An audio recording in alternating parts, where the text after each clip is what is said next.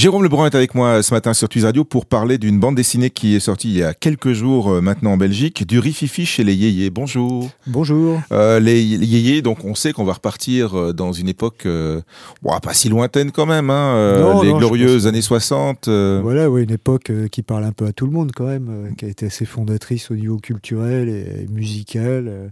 Et puis pour la France, c'était les 30 glorieuses, donc une Ouais. époque un peu bénie. hein, la- le papy boom, le, papy boom, Le baby boom. le vrai baby va boom. devenir un papy Ouais, boom ouais, maintenant, C'est ouais. maintenant le papy boom, Euh, le baby boom et, euh, et un peu c'est euh, toute cette période d'après-guerre, d'abondance et puis d'éclate. Alors donc comme il y a une, économie, ils ont développé, développé une économie pour la jeunesse, un peu calquée sur maladroitement sur le style américain, ce qui a donné la vague yéyé. La vague yéyé, bah, qui a quand même, je veux dire, c'était une vague. C'était assez insouciant au fond le, le yéyé. C'était vraiment, c'était une époque d'insouciance. Ouais, hein. ouais. Puis tout- toute cette industrie était, était en train de se mettre en place, en fait. Euh, on essayait de calquer les, les Américains, mais quand même Avec un Avec- côté euh, doucement, euh, Kitsch, on va artisanal. dire. Ouais, ouais, ouais. ouais. on peut dire, hein, kitsch. Ouais, ouais, ah ouais, complètement kitsch, ouais. Bah oui, déjà, déjà c'est des gens qui, la plupart des chanteurs se prenaient pour des Américains ou Avec, des essayaient- noms, avec des noms à la ouais, ouais, essayaient de se faire, euh, se faire passer même carrément euh, pour des Américains comme Johnny qui ne l'a jamais été, qui, avait, qui, qui baignait dans cette sous-culture de western, de, de, de voilà, de- d'Elvis, mais en, en se l'appropriant complètement parce qu'aucun ne parlait l'anglais finalement, quoi. Et donc, euh, et donc déjà les traductions étaient plutôt rigolotes et, euh, et c'est pareil, même au niveau musical, ça restait euh, super basique et super foutraque quoi. Si, si vous voyez les guitares de l'époque, on dirait plutôt des, des raquettes de ping-pong que, que des, des vrais Gibson comme aux États-Unis quoi.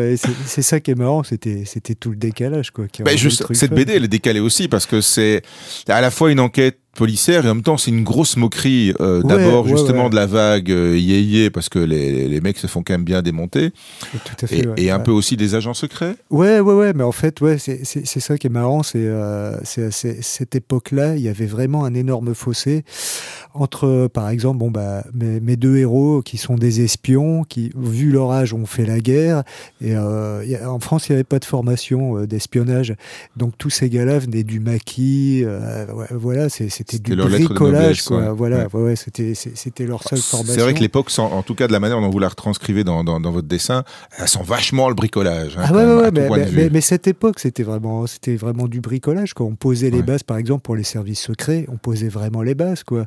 C'est le début de la, la France-Afrique, comme ils ont appelé. euh, et euh, c'est les gars recrutés chez des mercenaires, des anciens catcheurs. Les mecs n'avaient pas de formation d'espion. quoi.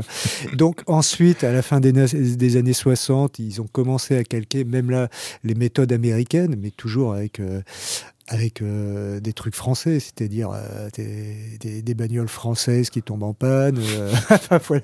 ouais, tout- et puis des gadgets, tout, tout- euh, enfin le, le truc des perruques, euh, c'est c'est une réalité. Quoi. Alors ici, les, les deux, euh, les deux agents secrets qui vont devoir protéger les yéyés, parce que donc il y a du rififi chez les yéyés. C'est ouais. sorti chez Paquet, c'est le titre de la, de la bande dessinée. Euh, il va y avoir des disparitions, on va pas trop dire non plus, mais c'est quand même les pires enquêteurs que le monde ait jamais porté ou presque. Ah bah voilà, ouais, c'est-à-dire que moi je, me- je me suis dit... vous les avez gâtés, hein Ouais, ouais, ah ouais, ouais, je les ai gâtés. Mais bon, si, si vous regardez à l'époque, quand même, euh, les mecs rataient une mission sur deux, quoi. c'est vraiment la réalité aussi. Si vous regardez, si vous replongez dans les faits divers de l'époque, les mecs, c'était vraiment des manches, quoi. Ça, ça a été, vous, faisaient- vous et, et, et Pinard, ça a été justement, vous êtes replongé dans, dans des documents d'époque et tout. Ah euh, ouais, ouais, tout à fait. Bah, dis- dis- disons que moi, je suis, euh, j'adore cette époque parce que je suis collectionneur de euh, je collectionnais les Vespa. Finalement, j'ai toujours baigné dedans, donc euh, à force, hein, on s'intéresse, mais vraiment au plus large. Et, euh, mhm. Et, euh, et donc, moi, j'avais posé les, les bases du scénario. J'avais dit, voilà, c'est une grosse déconnade, mais je, veux- je veux quand même une ambiance solide, c'est-à-dire euh, hyper documentée, et que ce soit au niveau, au niveau des fringues, euh, des, affaires, des voitures, forcément, Ouais, ouais, de, ouais, de ouais. tout. Quoi. Je me suis quand même, même si, si c'est une franche déconnade, c'est hyper euh, documenté. Quoi. Parce que moi, ça me passionne déjà, j'aime bien fouiller. Une base solide pour une déconne solide. Quoi. Voilà. Parce voilà. que on, on, on se lâche joyeusement, hein, d'abord sur, la trame de l'histoire, Ouais. les noms des personnages aussi. euh, Ah bah oui, euh, L'agence Copitone dans les années 60, évidemment, euh, Scopitone étant l'ancêtre du clip vidéo. Pour, ouais, ouais, euh, tout à fait. Ouais, bah Formica, Scopitone, voilà, Ouais. j'ai pris les trucs, euh, enfin des, des noms aussi qui, qui sonnent, euh, qui sonnent vraiment années 60 et, et qu'on peut retenir aisément. Quoi. Ouais, ouais, Donc, l'empereur du micro-sillon et du disque. Ouais, Teddy Raclay, ouais, je me suis vachement fait chier pour les noms. Mais bon, voilà, ouais, c'est un pastiche et c'est une forte déconnade. Et dans ces cas-là, faut vraiment y aller à fond, quoi. Ouais. Faut, faut, faut pas faire le truc à moitié, sinon. Ça, ça y va à fond. Avec, euh, avec, on, on ne parlera pas de la, de la suite, ni du dénouement, ni des différentes intrigues qui vont, euh, parce que sinon on va déflorer, ce serait franchement euh, dommage. Ouais, ouais. Mais c'est quand même une, une, une grosse déconne avec, euh, c'est une plongée aussi dans une, dans une époque qui n'existe plus, dont on a gardé que de vagues fantasmes parfois. Ouais, parce que c'est vrai qu'on l'a fantasmé cette époque, mais on n'imagine pas à quel point c'était artisanal. Par exemple, pour les musiciens, les tournées, il n'y avait pas de salle de, de, de concert, donc les mecs jouaient dans des cinémas, on a oublié ça, quoi. Ouais.